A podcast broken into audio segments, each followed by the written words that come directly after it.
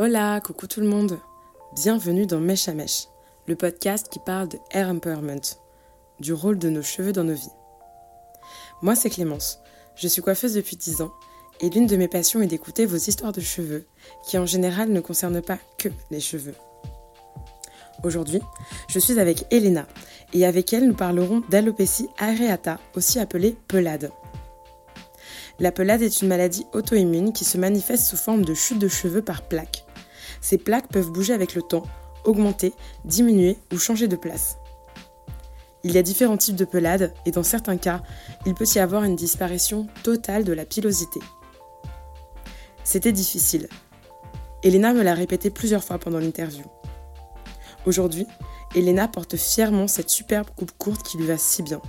Et plus de 20 ans après avoir perdu ses cheveux, elle le dit, cet épisode de sa vie l'a marqué à tout jamais. Et pour elle, ça a forgé une partie de son identité. Et oui les amis, les cheveux ne sont pas que des poils qui poussent sur nos têtes.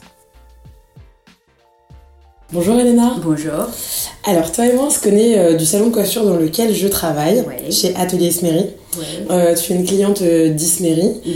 Et euh, en fait un jour je t'entendais parler de, de- du sujet dont on va parler. Ouais. Et je t'ai proposé de, de- de venir dans Mèche à Mèche parce que je pense que tu vas avoir plein de belles choses à nous raconter J'espère. et des choses hyper intéressantes.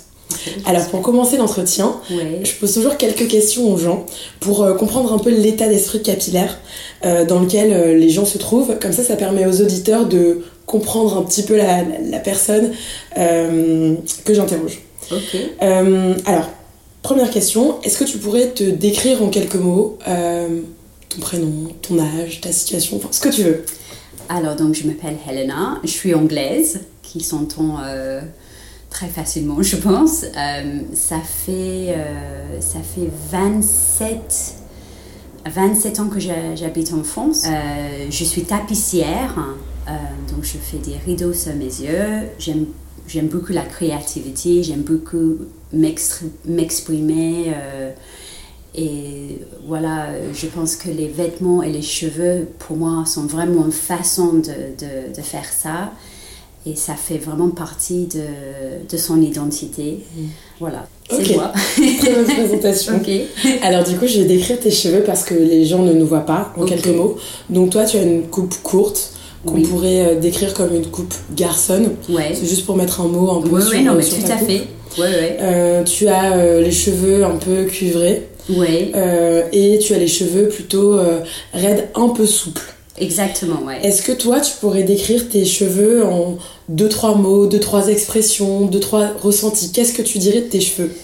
Euh, bah, déjà, oui, tout à fait. J'ai un, un coupe un peu garçonnette, ça c'est sûr, que j'aime beaucoup les, j'aime beaucoup les cheveux courts.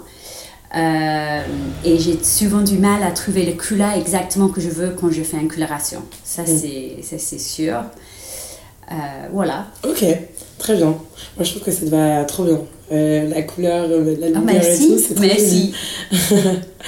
Alors, ce que je trouve intéressant avec les cheveux, et c'est ce pourquoi je fais ce petit podcast et pourquoi, ce pourquoi j'aime bien euh, interroger les gens, c'est euh, les histoires euh, liées à nos cheveux et ce que ça peut renvoyer aux gens. Et pour encore plus comprendre un peu euh, l'état d'esprit capillaire des gens, comme je dis, Ouais. j'aime bien qu'on me raconte aussi un souvenir, quelque chose qui t'a marqué en rapport avec tes cheveux, en rapport avec les cheveux de quelqu'un. Ça peut être quelque chose qui s'est passé il y a hyper longtemps, mais ce moment où tu t'es dit, waouh, les cheveux, ça a un impact quand même assez important. Ok, ok. Alors, je- j'essaie de réfléchir. Euh... Oui, donc j'ai une, un- une une, une- une chu- chute de, cheveux très important à l'âge de 21 ans. Euh, donc ça, ça m'a beaucoup marqué. Aussi, quand j'étais euh, j'étais enfant, je ne sais pas pourquoi, c'était un petit peu l'idée de ma sœur, je crois. J'ai coupé mes cheveux très courts à l'âge de, de 10 ans. Énorme.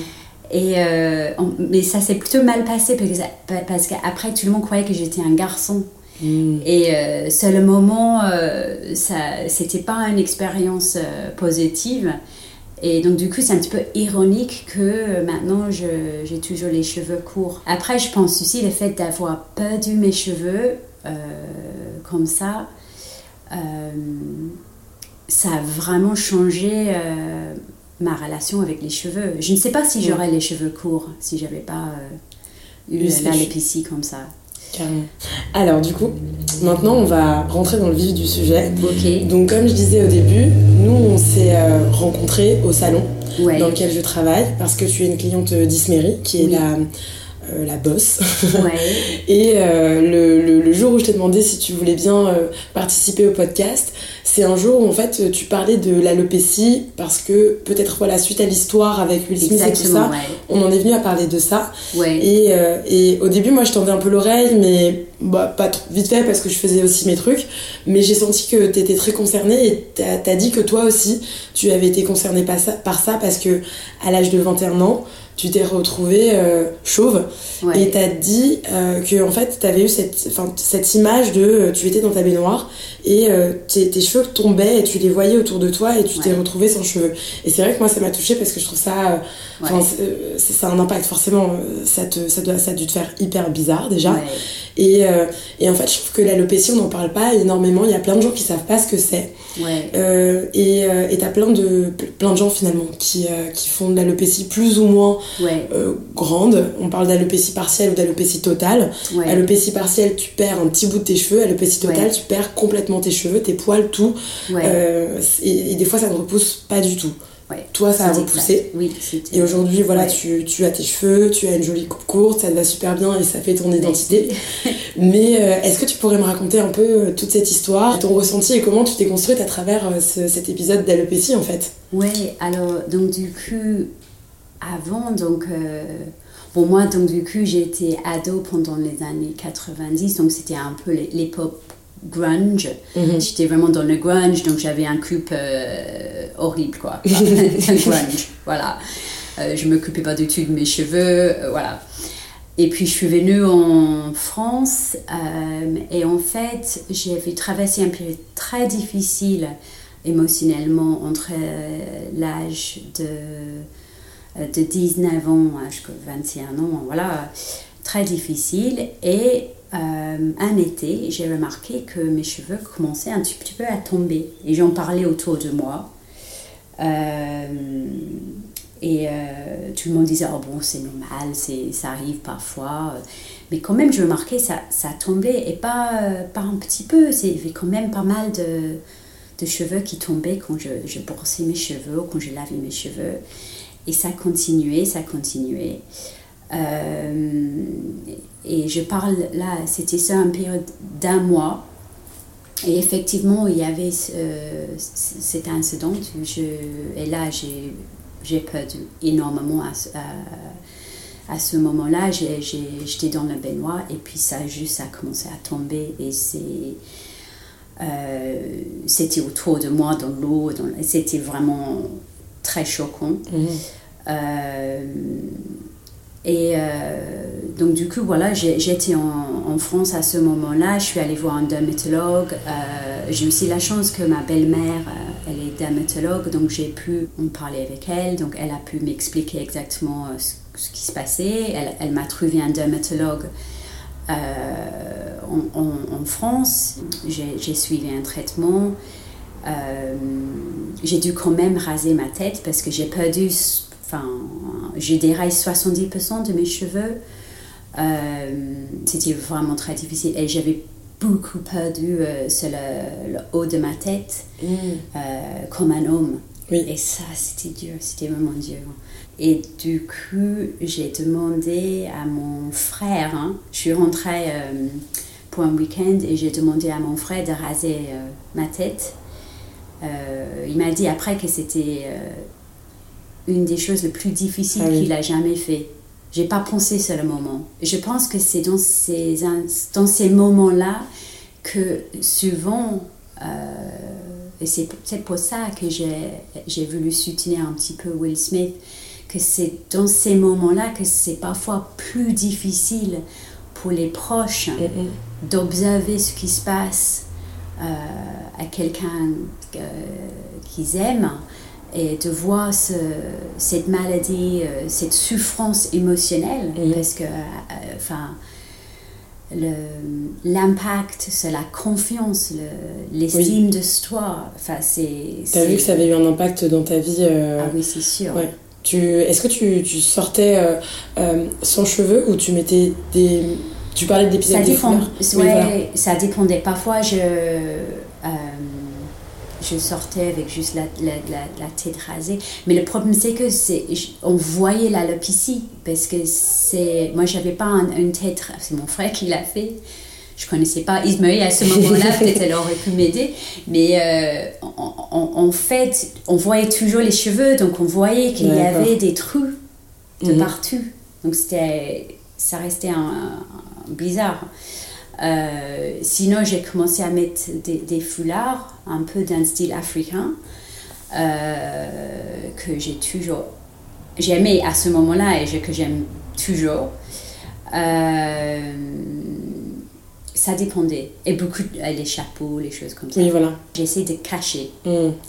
J'ai vraiment essayé de le, de le, cacher.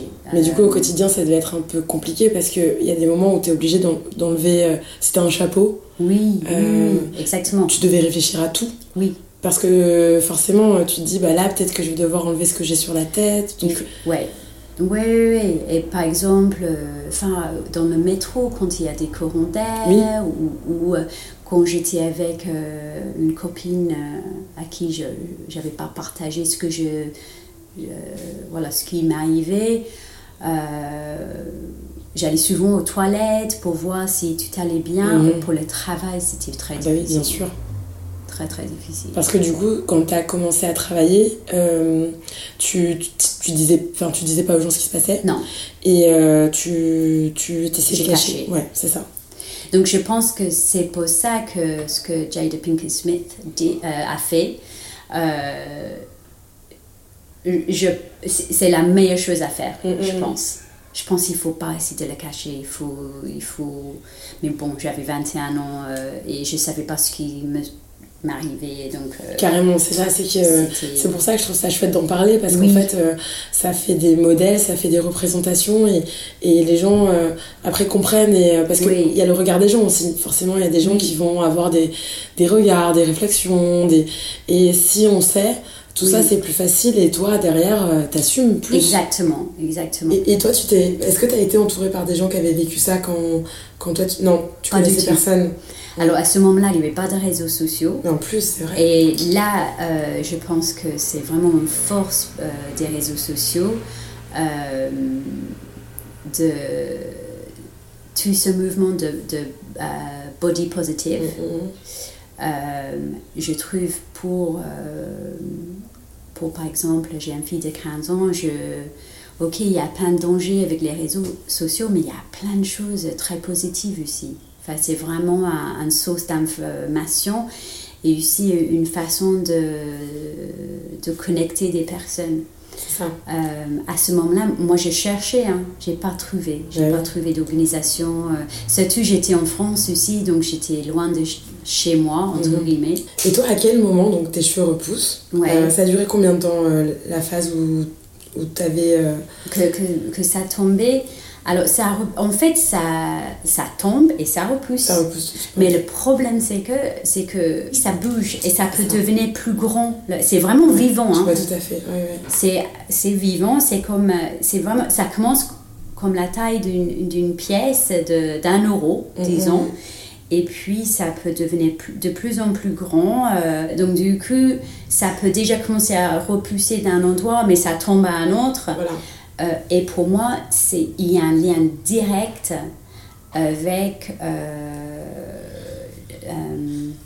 le, le, bien-être en général. En fait, si j'ai l'alopécie, c'est parce que je suis stressée et que je ne vais pas bien. C'est vraiment pour moi une, une, une indication de. de euh, c'est ton corps qui s'exprime. Oui, oui. Ouais. Mm. Pour moi. Mm. Je, je, ne sais pas si c'est le cas pour tout le monde.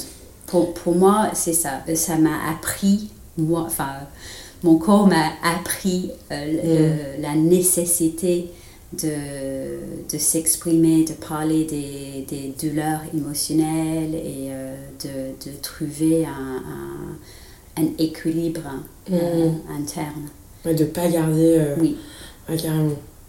Carrément. Ouais, c'est hyper intéressant ce que tu dis. Voilà. Parce que oui, c'est une- c'est- presque une leçon. Enfin, oui, Après, toi, tu l'as tu l'as compris, tu l'as. j'ai mis réussi. longtemps. Ouais, ouais, ouais, bon, c'est- ça, ça, ça prend du temps, j'imagine. Ouais. Enfin, ça peut pas venir. euh, Ouais. c'est c'est pas simple en réalité. Non, c'est- ça a mis euh, bah, 20 ans. hein. Ouais. Enfin, vraiment, pendant 20 ans, j'ai eu des, des petites attaques euh, de plus ou moins forts. euh, Mhm. mais euh, j'ai aussi, ça c'est peut-être important pour s'il y a quelqu'un qui a l'alopécie qui, est, euh, qui écoute, j'ai commencé à prendre la quercétine, Mm.